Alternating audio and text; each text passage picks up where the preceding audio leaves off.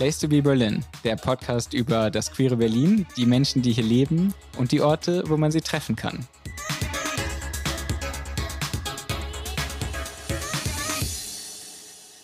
Herzlich willkommen zur letzten Folge der ersten Staffel des Place to be Berlin Podcasts. Mein Name ist Tobias Sauer. Ich weiß nicht, ob du schon mal in einem Darkroom warst, aber wenn nein, bleib auf jeden Fall dran, denn heute ist es soweit. Heute treffe ich Daniel Zarte, den Besitzer der Bar Große Freiheit 114 in Berlin-Friedrichshain. Denn diese Bar hat einen Darkroom und Daniel nimmt mich mit. Hi Tobi, willkommen in der Großen Freiheit 114. Hi Daniel, vielen Dank. Wow, sieht schön aus, deine neue Bar. Die hast du gerade erst eröffnet, oder? Ja, vor drei Wochen. Wir haben hier sehr viel renoviert. Wie du siehst, gibt es jetzt Fliesen im Rückbuffet. Aha. neue Lampeninstallation. Aber lass uns doch erstmal einen Schnaps trinken. Das finde ich immer eine gute Idee, gleich zum Anf Einstieg in deiner Bar. Sehr Super. Gut. Dann setz dich doch. Und da sitzen wir auch schon. Orgasm is a human right steht an der Wand. Ja. Das ist eine Lampe, die ich designt habe mit meinem Grafiker zusammen und ich finde die einfach großartig. Was ist da, warum, warum ist das so wichtig für dich? Orgasm is a human right? Können wir zwei Jägermeister haben? Weil ich finde, dass jeder Mensch dieses Erlebnis haben sollte in regelmäßigen Abständen. Und vor allem auch hier ja, in Friedrichshain. Seit kurzem hast du die Bar erst eröffnet, hast du gesagt. Wie lief denn das Eröffnungswochenende? Also das Eröffnungswochenende war sprachlos. Ich wurde sehr viel supportet, es war sehr viel los. Ähm, die Nachbarn haben mitgespielt. Es waren eigentlich überwiegend nur positive Feedbacks.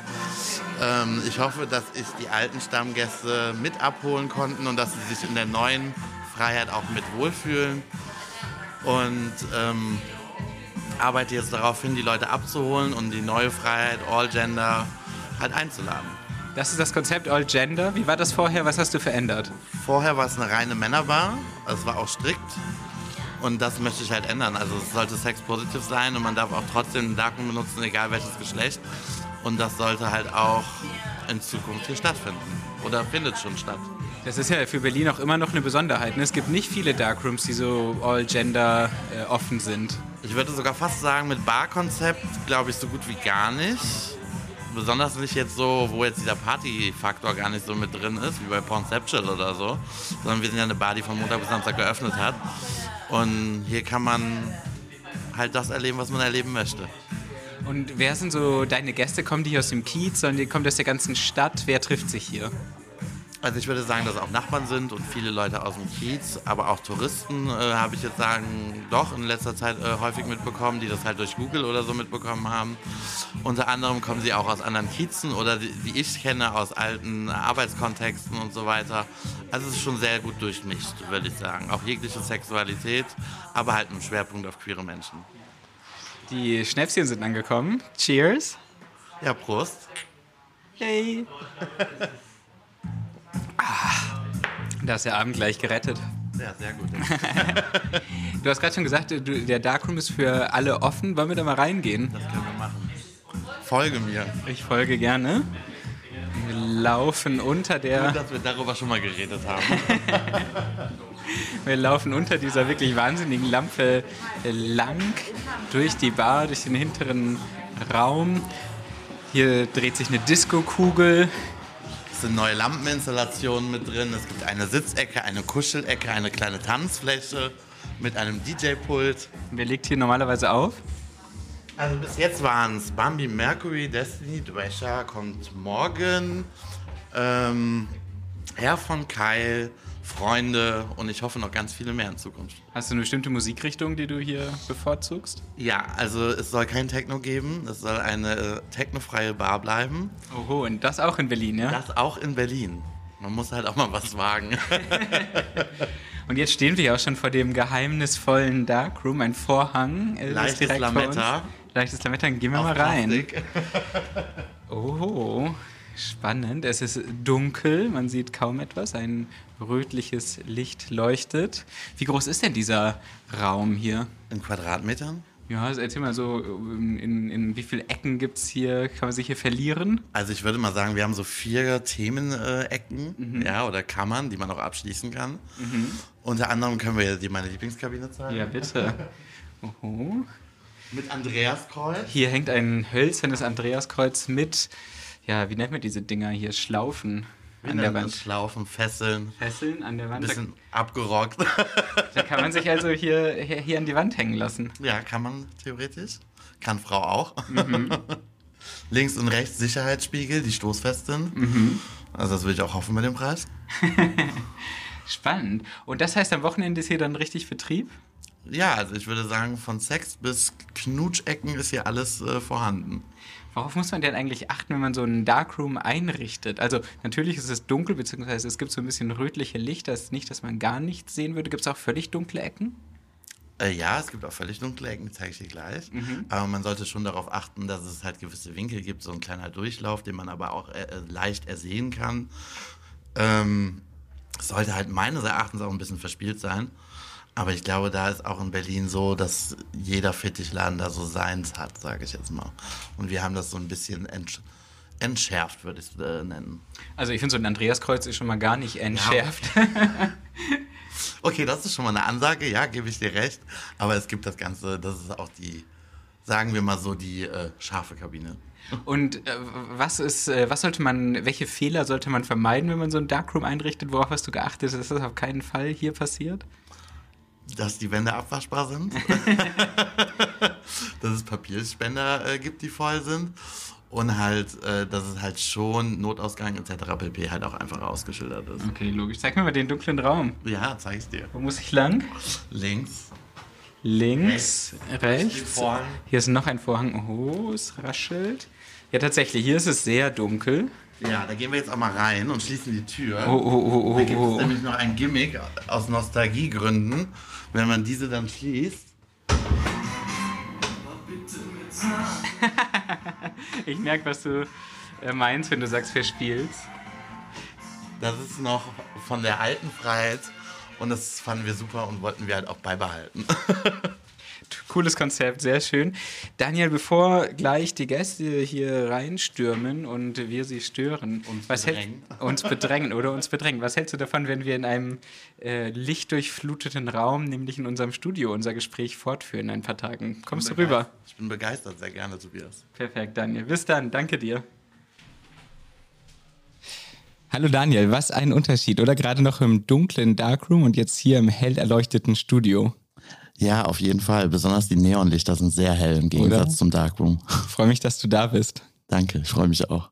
Das hat Spaß gemacht in der Bar, im Darkroom auch, muss ich zugeben. Coole Bar, herzlichen Glückwunsch. Ich danke dir. Sag mal, kannst du dich noch erinnern, als du das allererste Mal in einem Darkroom warst, du selbst? Ja, kann ich mich sogar noch sehr gut. Das war in Frankfurt am Main. Und ich weiß, dass ich damals in den Stall gegangen bin, den wahrscheinlich der ein oder andere auch kennen wird. Der Stall. Und ähm, ich weiß, dass das Highlight des Abends war meine Begegnung mit den Toiletten, weil da gab es schon kein Licht.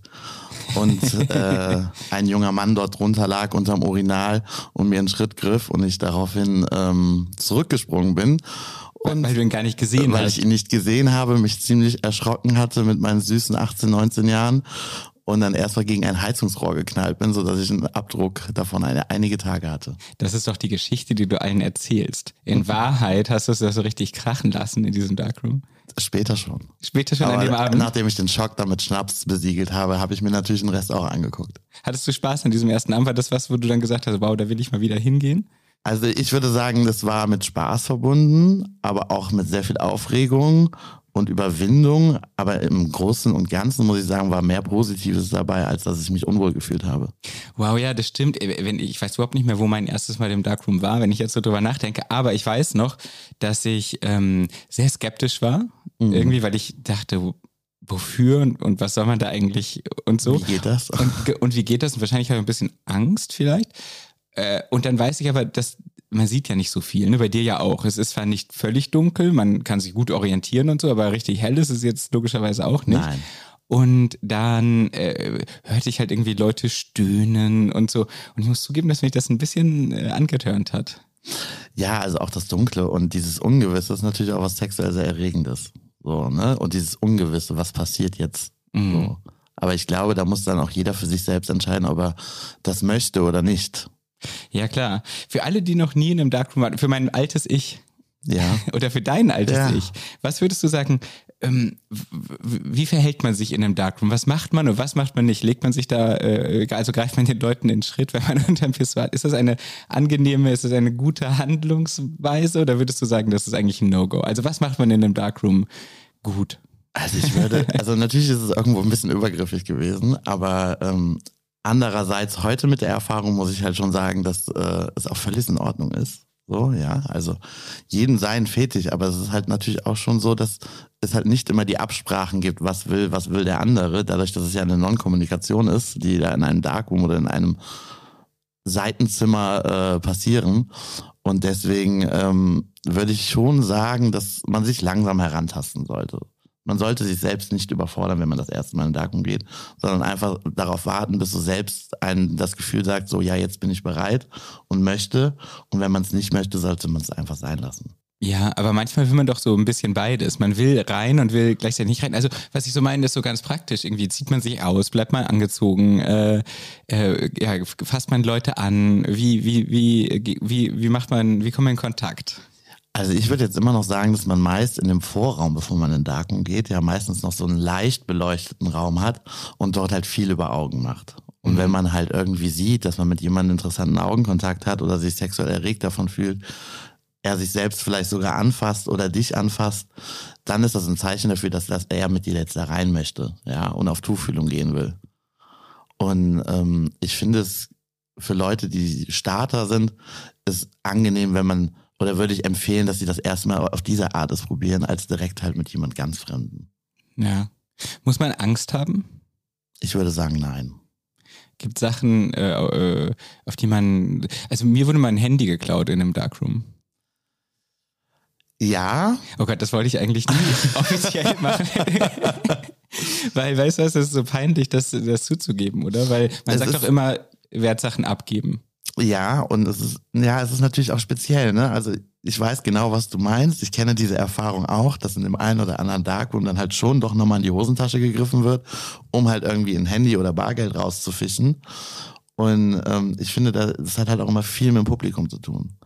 Und das ist halt auch in gewissen Etablissements gibt es halt Türsteher, wo ich, sage ich mal, äh, es einfach auch geschaut wird, wer kommt rein und wer geht rein, weil es natürlich auch wieder da Leute gibt, die dies auch ausnutzen. Ja, kann man bei euch das Handy oder andere Wertsachen an der Bar abgeben? Nein. Kann man nicht? Kann man nicht. Also sollte man immer einen Wingman oder sowas, äh, Wingwoman mitnehmen. Bitte. Um, äh, äh, um, das, äh, um, um die wichtigsten Sachen äh, draußen zu deponieren. Kann man aber nicht endlos drin bleiben, hat auch seine Nachteile. Naja, es gibt ja auch so tolle Armbänder mit Reißverschluss, da kannst du mhm. ja dein Bargeld reintun. Und ich finde, das Handy kann man ja auch mal einen Abend zu Hause lassen. Es geht ja um Kommunikation in der realen Welt an so einem Abend. Das stimmt. Ich bin auch immer dafür, das nicht zu benutzen, weil ich, weil ich so, äh, selber so handysüchtig bin, glaube ich. Aber auf der anderen Seite habe ich da halt mein BVG-Ticket, also das, das äh, Ticket für die Busse, U-Bahn und so weiter drauf und so. Da fällt es mir schwer, das gar nicht mitzunehmen, muss ich. Muss ja, verstehe ich auch. Aber wenn man halt nur gezielt in eine Bar geht und verabredet ist, warum? Also man mhm. könnte es ja auch nochmal äh, sein lassen, um ein bisschen oldschool, weil die Leute, die dann mit Grinder da sitzen in einer schwulen Bar, finde ich halt immer, dann sprecht doch lieber jemanden an. Das stimmt, ja. Da helfen, helfen vielleicht, hilft vielleicht nochmal ein Drink oder so. Ja, oder zwei. Oder zwei. und, ähm, und noch eine Frage dazu zum Thema, äh, was sollte man machen, was soll man nicht machen. Wenn man so eine Situation hat, von der man glaubt, die geht zu weit, wie reagiert man dann? Also äh, nach meiner Empfehlung würde ich sagen, stopp. Also da darf man dann auch sprechen. Generell mhm. sagt man ja, geredet wird im Darkroom nicht. Aber wenn eine Situation zu weit geht oder jemand äh, sich übergriffig oder äh, schlecht behandelt fühlt in so einer Situation, stopp, Hilfe, um Aufmerksamkeit äh, irgendwie buhlen, dass halt geholfen wird. So, ja, einfach rausgehen. Es ist ja jetzt meistens auch so, dass die Darkrooms eine gewisse Größe hat und man trotzdem links und rechts wieder zurück in die Bar kommen kann und äh, einfach dies äh, versuchen, knallhart mit Signalen zu unterbinden. Ja, genau. Meine Erfahrung ist ja auch ehrlich gesagt, äh, also ich hatte noch nie eine Situation, in der ich das Gefühl hatte, die wäre jetzt irgendwie komisch oder so. Man konnte immer, wenn, wenn jetzt jemand kam, man hat keine Lust, dann hat man klar, habe ich ein klares Signal gegeben und dann war auch Schluss. Also ich hatte zum Glück dann nie eine andere Erfahrung. Also so sind meine Erfahrungen generell auch, dass es dann doch recht respektvoll äh, mhm. und in der Szene halt auch diesbezüglich ist.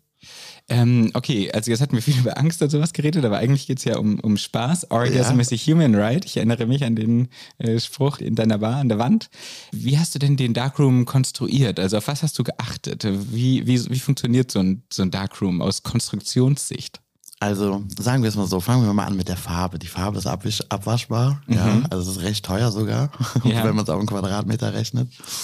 Und ähm, der ganze Darkroom wurde dementsprechend so äh, gestrichen. Ähm, dann habe ich halt auf die Lichtverhältnisse geachtet. Mir war es schon wichtig, dass es leichte Lichtkegel gibt, dass äh, für jeden irgendwie eine Ecke ist, wo er sich wohlfühlt. Es gibt zum Beispiel eine Kabine, die ist noch von früher, noch vom, von der alten großen Freiheit, mit Plakaten, die ist so geblieben. Es gibt eine andere Kabine, da war ursprünglich schon das Andreaskreuz drin, da haben wir jetzt stoßfeste Sicherheitsglasspiegel äh, äh, angebracht, was ich ganz schön finde. Zum anderen äh, gibt es die Disco-Toilette mit äh, einem Vorraum, wo man sich begegnen kann. Und du hast halt unterschiedliche Bereiche mit unterschiedlichen Helligkeiten. Mhm. Und da war es mir halt einfach wichtig, dass jeder oder jede sich halt auch wohlfühlt. Gibt es Sachen, die deiner Erfahrung nach, als du dir diese Gedanken gemacht haben, gar nicht funktionieren beim Darkroom? Also was hast du vermieden? Welche, welche Fehler äh, in anderen Darkrooms sind dir mal aufgefallen, die du jetzt auf keinen Fall wiederholen wolltest? Also Fehler finde ich jetzt hart, aber ich persönlich mochte es nie, wenn ein Darkroom einfach ein leerer Raum war. Mhm. So der sich dann einfach nur mit Menschen füllte, sondern ich mochte das schon immer, wenn das etwas verspielt und labyrinthmäßig ist und was ich halt an unserem Darkroom so mag, ist halt, du kannst eine Kabine auch zumachen, ja, mhm. ob zu zweit, zu dritt, zu viert, aber man kann sie abschließen, so, ne, um sich halt auch wegen Wertsachen oder etc. pp. halt auch darin gehen lassen zu können. Ja, manchmal ist ja auch ganz nett, wenn man damit äh, mit Leuten, die man mag, dann in einer Kabine äh, ist, ohne dass da ständig noch irgendwelche anderen Leute vorbeikommen. Ja, und das, das ist halt, oder auch vielleicht mit einem Date, Ne? Mhm. Das ist halt schön, geht man auf die erste Tuchfühlung, bevor man nach Hause geht und tanzt danach noch eine Runde. Und das finde ich halt ganz angenehm. Wenn du sagst verspielt, was meinst du damit? Ähm, verspielt meine ich halt, dass es ein bisschen Winkel gibt, dass man so ein bisschen durchlaufen kann wie in einem kleinen Labyrinth. Ähm, und dass es halt auch wie mit dem Licht unterschiedliche Ecken gibt, wo man dementsprechend auch viel von dem anderen erkennt. Mhm. Und halt zum Beispiel in der einen Kabine, das ist auch noch aus der alten Freiheit, wenn man die schließt, kommt ein Jingle oder äh, halt auch mit den Spiegeln und sowas. So kleine Gimmicks. Mhm. Okay, also es ist nicht einfach ein großer, leerer, schwarz gestrichener Raum, sondern äh, es gibt unterschiedliche Ecken, die, die sich unterscheiden und für unterschiedliche Bedürfnisse sozusagen dann da sind. Genau. Super. Dann hast du gesagt, ähm, Sex äh, positiv soll äh, die Bar äh, sein. Was heißt das für dich? Also für mich sollte das äh, dementsprechend das aussagen, dass die Leute, die dorthin kommen als Gäste, egal welche Sexualität oder nur aus Neugier, gerne dort auch ihre Sexualität bitte ausleben. Also, dass es willkommen ist, dass sie den Darkroom benutzen. Bedeutet das aber, äh, bedeutet das auch was für die Bar an sich, jetzt außerhalb des Darkrooms? Mm, ja, also ich würde jetzt schon sagen, nach den ersten Wochen, dass man schon merkt, dass hier und da sexuelle Spannungen äh, sich im Raum auch aufbauen, unterschiedlicher Sexualitäten. Also ich auch Frauen, die mir erzählen, dass sie es gerne ausprobieren wollen oder es gerade ausprobiert haben und äh, doch sehr begeistert davon sind. Den Darkroom meinst du? Genau. Ja. Dadurch, dass halt drumherum halt auch noch andere Menschen sind. Mhm. Ne? Und da gibt's dann Fenster, da kann man mal zugucken, sich selbst irgendwie erregen dabei. Und ähm, das, kommt schon ganz gut an. Ist dir aufgefallen, dass so die Bars jetzt ja für verschiedene Geschlechter, verschiedene Gender ähm, geöffnet, dass, ja. dass die unterschiedliche Bedürfnisse haben, jetzt wieder in Bezug auf den Darkroom? Oder ist das eigentlich egal? Also ich glaube, jeder findet so seinen Weg, seine mhm. Bedürfnisse mhm. dann dort auch zu befriedigen. Also es ist einfach individuell. Ja. Man kann nicht sagen, äh, die einen suchen generell eher das, die anderen eher das. Ich würde es nicht pauschalisieren. Mhm. Äh, du hast es gerade schon gesagt, da läuft ein Jingle, wenn man, wir haben das ja auch gehört, aber bitte mit Sahne war das, oder? Von Udo genau. Jürgens? Wie, also das musst du nochmal erklären. Also das kommt aus der alten Freiheit, das du hast den, die war ja kürzlich übernommen. Genau. Und das, das, hast du gelassen? Genau, das habe ich gelassen, weil ich es einfach super lustig fand. Das ist wirklich lustig. Und ich finde es nostalgisch noch so ein bisschen. Für Leute, die es halt noch von früher kennen. Ja. Haben sich Leute schon darauf angesprochen? Ja, also der eine oder andere hat sich schon erschrocken. Ich selbst habe mich auch riesig erschrocken, weil ich dachte, die Sicherung wäre aus und ich war hinten gerade, äh, was war ich denn da machen? Ah ja, ich war am gucken, wo die Regalbretter für die Gläser hinkommen. und die Tür geht zu und dieser Jingle ging an und ich war allein im Laden, habe ich komplett erschrocken. das kann ich mir vorstellen. Sogar so überraschend irgendwie. Ja, ich hatte halt in dem Moment nicht damit gerechnet, weil eigentlich gar keine Sicherung an waren. ähm, was war das denn für eine alte, für eine Bar, die alte Bar? Und was hast du geändert, um diesen, um den Kontrast mal zu verstehen, was du Neues gemacht hast? Also die alte große Freiheit 114 war ja auch mit dem Zusatz Männerwirtschaft mhm. und war halt rein nur für Männer.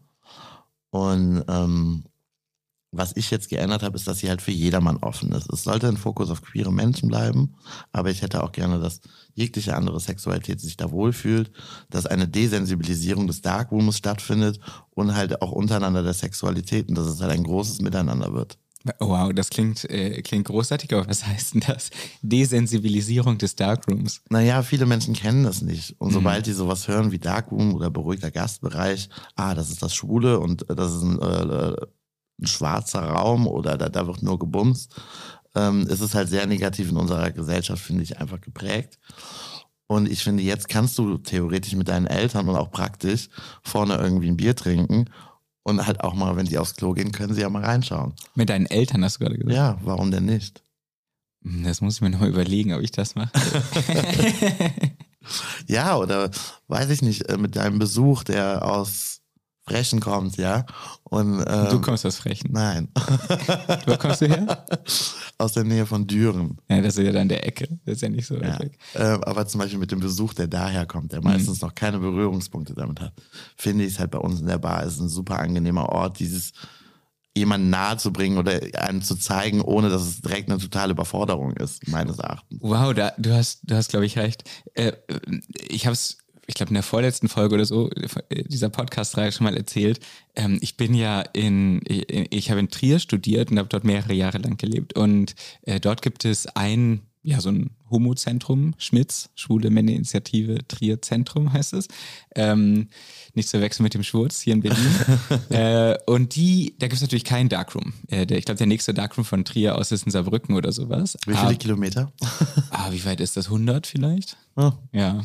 Lohnt sich nicht mit dem Taxi. Nee, lohnt sich nicht, macht man auch de facto nicht oft. Ähm, aber äh, einmal haben halt die, äh, die Schmitz-Leute gesagt, okay, das wollen wir jetzt hier auch. Wir wollen auch unbedingt einen Darkroom in Trier im kleinen, beschaulichen Muselstädtchen drehen. Dann haben sie halt einen Teil von ihrem Raum so abgehängt mit Tüchern oder sowas. Keine Ahnung, wie genau. Jedenfalls konnte man halt da rein und war dann eben in so einem abgedunkelten Raum. Das Ergebnis war, dass sämtliche Trierer Schwule waren das ja de facto, äh, davor saßen, vor dem Eingang zu dieser Höhle. und einfach nur geschaut haben. Und geguckt haben und vor allem kommentiert haben, wer jetzt mit wem gleichzeitig da drin ist. Das Ergebnis war, dass natürlich niemand reingegangen ist, weil niemand äh, sich anschließend anhören wollte. Du warst ja mit XY gleichzeitig im Darkroom, da habt ihr bestimmt rumgemacht. Ja, das ist also, ne, dieser Trash, der da immer passiert, das kenne ich auch schon aus der Vergangenheit. Aber das ist eher so ein Kleinstadtproblem, ne? Das wird dir hier nicht passieren, weil es einfach viel zu viele Leute gibt. Da, da kann man ja gar nicht kommentieren, ja, wer da mit wem. Wir haben halt hier auch noch das Glück der Anonymität, ne? Mhm. Wofür ich Berlin liebe. Ja, das glaube ich. Okay, von daher ist es vielleicht gar nicht so schlecht, so mit, mit Leuten, die es nicht kennen äh, oder die nur so eine Erfahrung haben, mal zu dir zu gehen und dann äh, und sich das da ganz entspannt mal in Ruhe anzugucken. Ja, und auch in Anfang in den frühen Stunden, ne? Oder auch in der Woche, mhm. wo halt ganz, ganz geregeltes Publikum ist, gar nicht so voll ist. Mhm. Kann man auch einfach mal durchgehen, es sich ansehen, ohne dass man da jetzt irgendwie Angst haben muss, dass direkt was passiert oder so. Das ist alles, es wird schlimmer, sag ich mal, ähm, in der Gesellschaft irgendwie besprochen, als dass es eigentlich ist. Praktischerweise liegt der Eingang ja auch direkt auf dem Weg zur Toilette, sodass man noch mal kurz reingucken. Naja, man kann auch sagen, man war auf dem Klo. Genau. So. Wenn man doch noch ein bisschen verschämt ist. Aber ich bin ja dafür zu sagen, nachdem ich jetzt schon diese Handygeschichte ausgepackt habe, äh, man sollte dazu stehen. Wir sollten sagen, ja, wir gehen gerne hin. Ja, oder? Bin ich auch für. Kurz zurück zu dem äh, All Gender, hast du gerade schon angesprochen. Ja. Ähm, vorher die Bar mit Schwerpunkt auf schwulen Männern, Männerwirtschaft. Warum war das an der Zeit, das zu ändern aus deiner Sicht? Also ich persönlich in den ganzen letzten Jahren und auch in Berlin fand es immer so, es ich war genervt von der Szene, die dann nur weil wir auf eine gewisse Art Intoleranz erlebt haben, selber intoleranter werden. Was für den Menschen vielleicht ganz schlussfolgernd ist, du hast was Schlechtes erlebt, dann wirst du halt schlechter, weil der Weg ist halt einfacher. So, ja, ignoranter zu werden, als sich damit auseinanderzusetzen. Und diesbezüglich fand ich es halt einfach immer krass, dass wenn man selber mit Frauen oder mit heterosexuellen Freunden unterwegs war und dann in schwulen Bars, dass die dann ausgegrenzt wurden. Und das ist etwas, was ich schon immer verachte, weil nur weil man Intoleranz erlebt hat, sollte man nicht intoleranter werden. Und ich wollte mit der Freiheit und mit diesem Standing jetzt all gender und jeder bitte einfach ein großes gemeinsames neues Zeitalter, sage ich jetzt mal über äh, schon ein bisschen übertrieben, aber äh, irgendwie ja, nein, äh, rausstecken. Gerne groß. Neu, es beginnt ein neues Zeitalter Boah. in Friedrichshain. Hoffentlich nach der Pandemie. wie, wie haben denn die alten äh, Gäste, also jetzt nicht im Sinne von alt, dass die alt sind, sondern die, die vorher die Freiheit besucht hatten, als sie noch eine Männerwirtschaft war, wie haben die reagiert auf diese Umbauten und auf das neue Konzept? Also es ist sehr unterschiedlich. Zum Teil sagen die Leute, wow, es sieht echt gut aus, sieht modern aus, schön, wie, uns gefällt es. Zum anderen brauchen sie gerade auch einen Moment, um sich da jetzt hereinzufühlen, dass es halt eine ganz andere Atmosphäre ist. Der Laden wurde eigentlich komplett einmal renoviert. Ja, es gibt zwar kleine Gimmicks, die geblieben sind aus der alten, so als Erinnerung. Aber bitte mit Sahne. Aber bitte mit Sahne. Aber trotzdem ist es natürlich schon eine ganz andere Atmosphäre als vorher. Mhm. So, und ich merke auch, dass viele recht positiv sind, aber es sind natürlich auch einige, sage ich mal, negativ gestimmt, die halt auch die alte Freiheit zurück wollen, ja, oder ihr altes Wohnzimmer, wie sie so gerne sagen. Aber es ist halt auch einfach so, dass, ähm, also für mich sind sie alle herzlich willkommen, aber das, was sie jetzt selbst daraus machen, ist ihnen überlegen, ob sie es annehmen oder es nicht annehmen. Und ähm, hattest du, also ich, ich finde die Idee so cool zu sagen, okay, auch äh, für Heteros, die das mal vielleicht nicht so häufig kennen, ist das jetzt geöffnet für, ähm, für, äh, für lesbische Frauen, für, äh, also nicht nur für schwule Männer, sondern einfach viel breiter, das zu öffnen. Hattest du da Gäste, die das schon angenommen haben und hast du da schon Erfahrung gemacht mit denen? Also ich würde schon mal so sagen, es wird auf jeden Fall gebumst. In jeglicher Art. Ja? Ja. Und gab es da, äh, das ist erstmal gut, aber gab es da Feedback? Also haben die ähm. irgendwie gesagt, wow, ich freue mich, dass das endlich gibt. Äh, in einer Stadt wie Berlin hat das gefehlt. Oder, also ich merke, oder sind die Leute so, wie, wie, wie ich mir BerlinerInnen ja oft vorstelle, so ab so ein bisschen cool und nehmen das hin, aber äh, sind jetzt auch sparsam mit Lob. Also ich merke beim weiblichen Publikum schon, dass die, die ein oder andere schon auf mich zukam und meinte so wow oder die ein oder andere es mit ihrem Partner ausprobiert hat und es halt schon irgendwie überrascht sind, wie nett das dann doch sein kann und überfordert oder dass sie dass sie es auch vielleicht selbst mögen so ne zum anderen gibt es natürlich auch Leute die es nicht wollen aber sie müssen ja auch nicht so ne? Mhm. aber es kam jetzt auch schon viel positive Resonanz von den Leuten die das erste Mal Sex im Darkroom hatten ja, das mit dem, man muss nicht, das muss man vielleicht nochmal ganz klar rausstellen. Es zwingt einen ja wirklich niemand da reinzugehen. Die Nein. Bar ist super schön. Man kann ähm, problemlos einfach vor dem Fenster sitzen, sich die Leute angucken, die draußen vorbeiziehen. Man kann, äh, man kann drinnen äh, Spaß haben, äh, mit Freunden was trinken. Äh, die Bar ist ziemlich groß. Äh, und der, der Darkroom ist im Vergleich zu der Größe der Bar gar nicht so riesig. Also es ist, ist äh, überhaupt nicht, äh, man wird da überhaupt nicht reingeschubst oder sowas, sondern es ist wirklich deine freie Entscheidung, ob du das machen willst. Genau, man muss da schon gezielt reingehen. Mhm, ja. Wie bist du eigentlich auf die Idee gekommen, so eine Bar zu übernehmen? Das liegt jetzt ja auch nicht, ähm, macht ja auch nicht jeder. Ähm, ich habe mit einem Freund zusammen, also mit meinem jetzigen Geschäftspartner, waren wir am Überlegen während Corona, was wir, wie wir unsere Zukunft gestalten. Und wir wollten Selbstständigkeit, da wir hier die ein oder anderen Projekte schon zusammen gemacht hatten. Und dann ist die Freiheit so gesehen auf uns zugekommen, weil eine Bekannte, die Maklerin ist, äh, uns einfach, einfach zu uns meinte, hey, da wird eine Bar verkauft, wollt ihr euch die nicht mal ansehen? Und ich dann so, ja, welche denn? Ja, eine Schwulenbar in äh, Friedrichshain. Und ich so, Moment mal, so viel gibt's da gar nicht. Und dann war ich, war die Neugier geweckt, sage ich jetzt mal. Und dann haben wir es uns angeguckt und dann war ziemlich schnell klar, ja, das machen wir. Warst du da vorher Kunde? Also kanntest du die Bar schon? Also ja, ich war Gast äh, ja. das ein oder andere Mal und ähm, also ich bin 2011 nach Berlin gekommen und habe auch am Boxhagener Platz meine erste Wohnung gehabt und kann mich noch an die eine oder andere wilde Nacht erinnern, die man da noch reingestolpert ist. Denn der, der Boxhagener Platz so ein bisschen das Zentrum Fried Friedrichshains? Ja, kann man, schon so sagen. Und ist wie weit weg? Nicht weit. Lauf drei bis fünf Minuten. Ja, um die Ecke quasi. Ja, so kann man sagen. Das heißt, du bist da schon ein paar Mal reingestolpert und jetzt hast du gehört, die wird verkauft und dann habt ihr direkt gesagt, das wollen wir. Warum war dir das so wichtig, das äh, zu übernehmen? Ähm, hätte ja, hätte es ja nicht machen müssen. Also es ist ein, die Bar hatte, hat einfach unfassbares Potenzial und auch der Name und es hat irgendwo ein Standing, finde ich, die große Freiheit 114. Und für mich war sie, hat sie auch irgendwas bedeutet. Es war schon immer dann noch ein netter Abschluss am Abend dort auf den Absacker hinzugehen. Und ich habe einfach das Potenzial da drin auch gesehen, diesen Ort in einen neuen Ort der Begegnung einfach zu, äh, in unserem Zeitalter ent, äh, entsprechend anzupassen. So. Mhm. Du hast gerade schon gesagt, so viel gibt es gar nicht in Friedrichshain, obwohl Friedrichshain eigentlich ein ziemlich beliebter, auch bei, äh, bei Touristinnen und Touristen, ein ziemlich beliebter Stadtteil ist. Die Simon-Dach-Straße ist, äh, ist ja gerade so ein Touri-Hotspot. Das RAW-Gelände mit vielen äh, Clubs ja. äh, gibt's. Du selbst hast dort auch gewohnt. Was magst du an Friedrichshain? Was mag ich an Friedrichshain? Ähm, Friedrichshain ist ein sehr bunter Ort, würde ich mal sagen, auch sehr touristisch. Mhm. Und das, was ich halt mag, ist, dass du halt immer dort in Bars und so in, in Gespräche kommst, du lernst neue Leute kennen. Man findet, finde ich, Friedrichshain ist so ein Starter. Ich finde, da lernt man immer recht schnell Leute kennen. Leute sagen einem, hey, wo kannst du hingehen? Wo ist heute Abend was?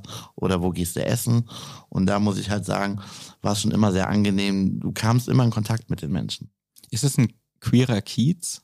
Ich würde von meiner Erfahrung und die Zeit, die ich da gewohnt habe, schon sagen, dass äh, sehr viele queere Menschen dort leben. Mhm.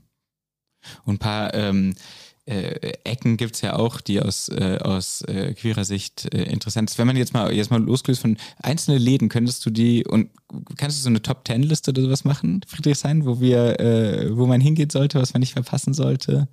Also man sollte den, äh, den Tag, ich, ich gehe einfach mal so einen Tag durch in oh, mach, Lass uns das, wir sind schon fast am Ende der ja. Zeit. Ähm, vielleicht können wir das auf die Website packen und ja. dann, äh, dann können es alle nachlesen und, und sich ihren Tag gestalten. Aber kannst du das machen? Ja, das mache ich doch Perfekt. gerne. Aber vielleicht kannst du uns hier kurz erzählen, welche Ecken sind es denn in Friedrichshain, die man sich anguckt? Es ist ja auch ziemlich groß, Friedrichshain. Ja. Ähm, wo fängt man am besten an? Wo kann man sich treiben lassen? Also ich finde, ein Start am Ostkreuz ist immer ganz gut und dann mhm. kämpft man sich durch die bis zur Warschauer Straße durch. Ja, geht man da einfach, also das ist die nächste S-Bahn-Station schon. Ja. Da kann man ja einfach direkt sozusagen an den Schienen lang laufen, dann kommt man am ERW-Gelände vorbei. Würdest du das empfehlen oder sollte man einmal durch den Kiez? Also ich finde, man könnte durch den Kiez und einfach mal rechts und links auch schauen, mhm. hoch mhm. und runter und äh, halt, sage ich mal so, den Abend dann auf dem RAW-Gelände ausklingen lassen. Auf jeden Fall hat man da volle Straßen, viele Bars ähm, und äh, Jubel, Trubel, Heiterkeit. Das schlägt einem da, glaube ich, ziemlich viel entgegen, ja. Würdest du sagen, dass sich der, der Kiez auch irgendwie verändert hat in letzter Zeit, Friedrichshain? Also ich würde sagen, generell Berlin verändert sich und Friedrichshain mhm. hat sich auch verändert. Also es ist halt schon so, dass die Leute halt auch älter geworden sind, die da jetzt schon äh, leben, so, ja. Also viele auch Familien haben und ähm, die Mieten dementsprechend sich ja auch entwickeln, dass sich nicht jeder leisten kann, dort zu leben. Und ich würde schon sagen, dass Friedrichshain, ähm, wie, wie drücke ich das denn jetzt aus? Aber ist es noch so wild, wie es mal war? Es Nein. hat doch diesen wahnsinnig wilden äh, äh, Ruf irgendwie. Ja, aber ich würde sagen, dass äh, Friedrichshain diesen wilden Rufen mit den Jahren sind die Leute auch etwas älter geworden. Gesetzter. Etwas gesetzter sind, aber man trotzdem dort noch wilde Nächte erlebt. Daniel, vielen Dank, dass du hier warst dass Sehr du ein bisschen gerne. erzählt hast über Darkroom-Bars vor allem und wir in Erinnerungen äh, geschwelgt sind, sagt man das so? Kann man so sagen. Kann man so sagen, äh, über unsere ersten Erlebnisse. Viel Erfolg mit deiner Bar. Ähm, danke dir. Man kann wirklich nur empfehlen, sich die anzuschauen, die ist total toll. Ähm, super, um den Abend zu beginnen und wie du zu Recht gesagt hast, vielleicht auch mit zu beenden. Ich danke. Daniel, danke dir. Bis Ciao. Dann. Ciao.